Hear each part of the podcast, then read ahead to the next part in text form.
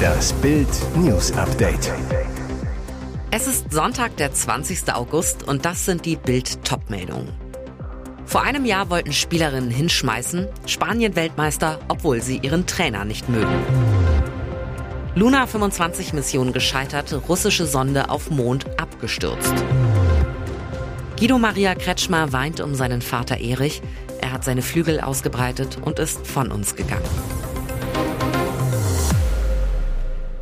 Erst Zoff, jetzt Jubel. Spaniens Fußballerinnen holen erstmals in der Geschichte den WM-Titel der Frauen. Im Finale in Sydney gewinnen sie gegen England mit 1 zu 0. Das goldene Tor erzielt Kapitänin Olga Camona Garcia in der 29. Minute und jubelt mit hochgezogenem Trikot. Nach dem Spiel erklärt sie ihren Jubel. Ich habe an einen Freund gedacht, der vor kurzem gestorben ist. Ich hatte seinen Namen auf dem Shirt. Wir waren heute besser. Wir wussten, dass wir das schaffen können. Dabei standen die Vorzeichen alles andere als gut. Spaniens Nationaltrainer Jorge Wilda gilt als umstritten. Teile des Teams hassen ihn. Weltfußballerin Alexia Putellas verweigerte nach ihrer Auswechslung im Halbfinale gegen Schweden Wilda den Handschlag. Nach dem Sieg und dem Einzug ins Finale feierten die Spielerinnen unter sich, ignorierten den Trainer dabei offenbar demonstrativ. Auch den goldenen Finaltreffer feiern sie nicht gemeinsam, ebenso nach Abpfiff. Die Spielerinnen feiern am Mittelkreis unter sich, das Trainerteam an der Seitenlinie. Erst nach wenigen Minuten versammeln sie sich gemeinsam in einem großen Kreis, feiern doch noch zusammen. Der Pott überwindet scheinbar den Hass. Übrigens, nach Deutschland sind die Spanierinnen erst die zweite Nation, bei der Männer und Frauen mindestens einmal den WM-Titel erringen konnten. Die Männer gewannen 2010 in Südafrika, nun ziehen die Frauen nach. Russlands erste Mondmission seit fast 50 Jahren ist gescheitert. Die Sonde Luna 25 sei nach einer außerplanmäßigen Situation auf der Mondoberfläche aufgeschlagen und habe aufgehört zu existieren. Das teilte die russische Raumfahrtbehörde Roskosmos am Sonntag in Moskau mit. Die Kommunikation mit der Raumsonde sei am Samstag gegen 14.57 Uhr Ortszeit abgebrochen, teilte Roskosmos heute mit. Die Gründe dafür würden geklärt, hieß es. Luna 25 war die erste russische Mondmission seit 1976 und Teil des russischen Mondprogramms, das zum Ziel hat, bis 2040 eine Raumstation auf dem Himmelskörper zu errichten. Eigentlich sollte die neue Sonde schon lange unterwegs sein. Erster geplanter Starttermin einer Mondsonde war 2012. Zuletzt war der Mai 2022 anvisiert, dann aber wegen technischer Probleme wieder verworfen worden. Ursprünglich hat Roskosmos mit der Europäischen Raumfahrtagentur ESA an dem russischen Mondprogramm gearbeitet. Nach Russlands Invasion der Ukraine im Februar 2022 beendete die ESA allerdings die Zusammenarbeit mit Moskau. Die Raumfahrtnation wollte mit der Mondmission zeigen, dass Russland trotz des Krieges und der Sanktionen zu wissenschaftlichen Höchstleistungen in der Lage ist. Der Absturz der Sonde ist das bittere Ende der Pannenserie. Dieses Mal ist es ein Abschied für immer. Guido Maria Kretschmer, TV-Liebling und Modedesigner, trauert um seinen geliebten Vater. Erich Kretschmer, 87, starb Mitte August, erfuhr Bild exklusiv. Er soll friedlich eingeschlafen sein. Die Beisetzung fand am Samstag in Guidos Heimatgemeinde bei Warendorf in Westfalen statt im engsten Familien- und Freundeskreis. Guido Maria Kretschmer, so erfährt Bild, leidet extrem unter dem Tod seines Vaters. Er ist ein Familienmensch, hat drei Brüder und eine Schwester. Alle hatten stets ein inniges Verhältnis zu den Eltern Marianne und Erich Kretschmer. Sein Vater Erich Kretschmer habe uns Kindern kleine Geschichten auf die Bananen geschrieben, Sprüche wie alles Gute oder toi toi toi für die Mathearbeit.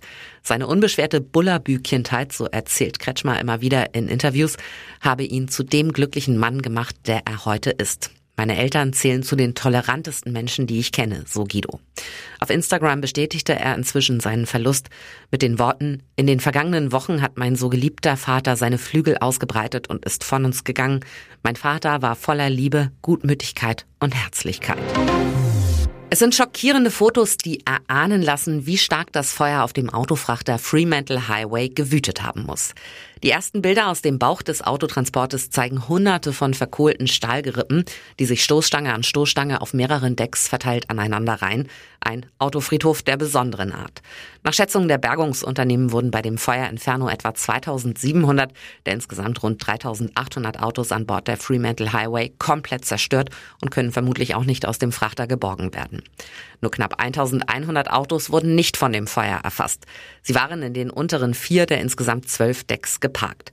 Zum Start der Bergung fuhren zahlreiche Autos eigenständig aus dem Bauch des Frachters. Laut einem der Bergungsunternehmen sollen alle Autos zunächst die Waschanlage des Schiffes passieren, bevor sie von Bord geholt werden. Dass die Autos noch an Bord gewaschen werden, habe ökologische Gründe. Das Schmutzwasser wird aufgefangen und entsorgt. Im Hafen von Emshaven werden die Autos auf einem besonders geschützten Gelände geparkt. Dort sollen die Autos überprüft werden.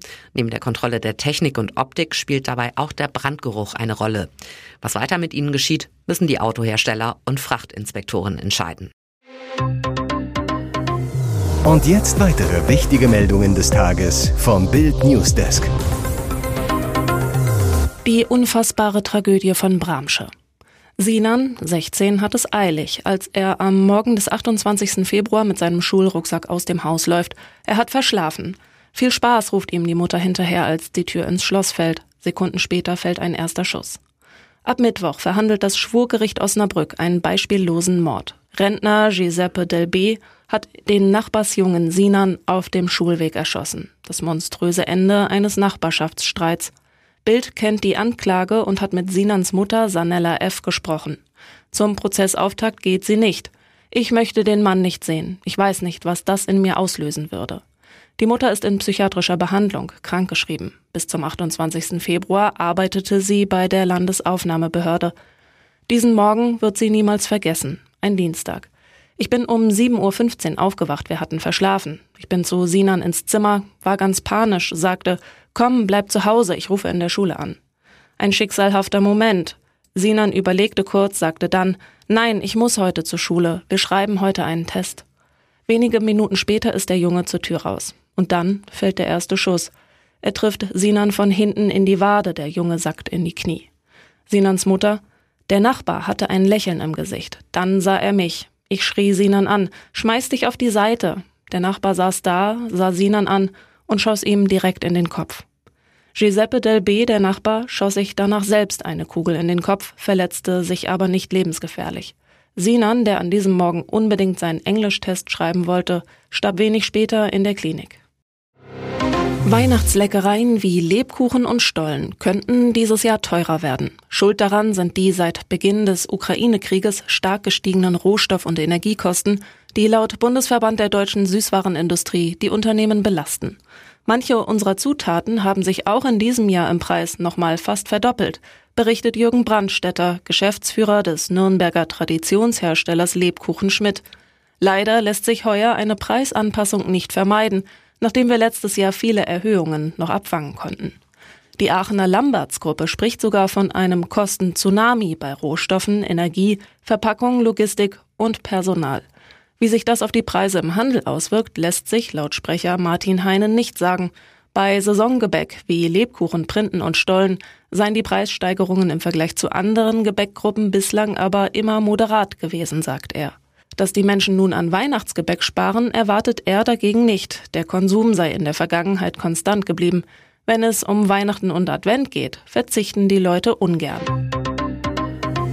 Hier ist das Bild News Update. Und das ist heute auch noch hörenswert.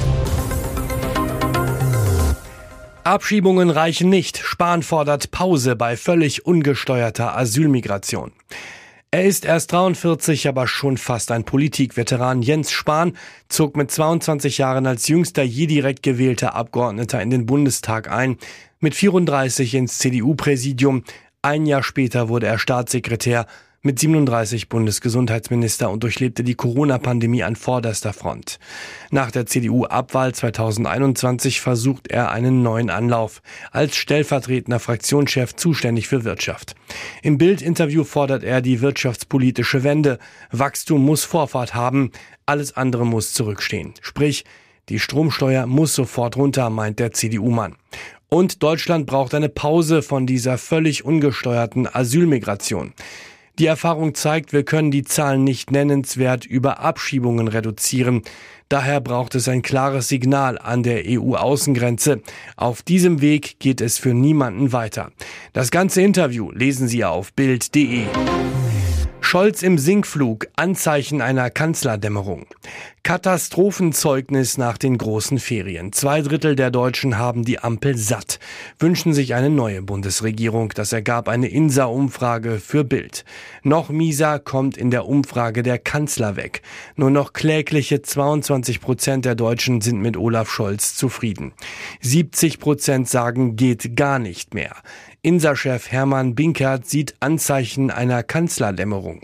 Dass SPD, Grün und FDP noch ramponierter aus den Ferien kommen, als sie nach der Pleite um das Heizungsgesetz Anfang Juni reinmarschiert sind, hat einen einfachen Grund. Gleich bei der ersten Kabinettssitzung nach den Kanzlerferien knallt es am Mittwoch. Familienministerin Lisa Paus von den Grünen blockierte ohne Ankündigung das Wirtschaftshilfsprogramm von FDP-Finanzminister Christian Lindner. Ein Affront gegen Scholz, Lindner und Vizekanzler Robert Habeck. Denn Habeck hatte das Lindner Hilfspaket abgesegnet und nicht erkannt, dass bei Paus die ganz kurze Lunte brennt. Die Familienministerin bockt, weil Finanzminister Lindner zwar für sein Wirtschaftspaket 6 Milliarden, aber für ihr Leibthema, die Kindergrundsicherung, nur 2 Milliarden Euro rausrücken will. Die Hütte brennt.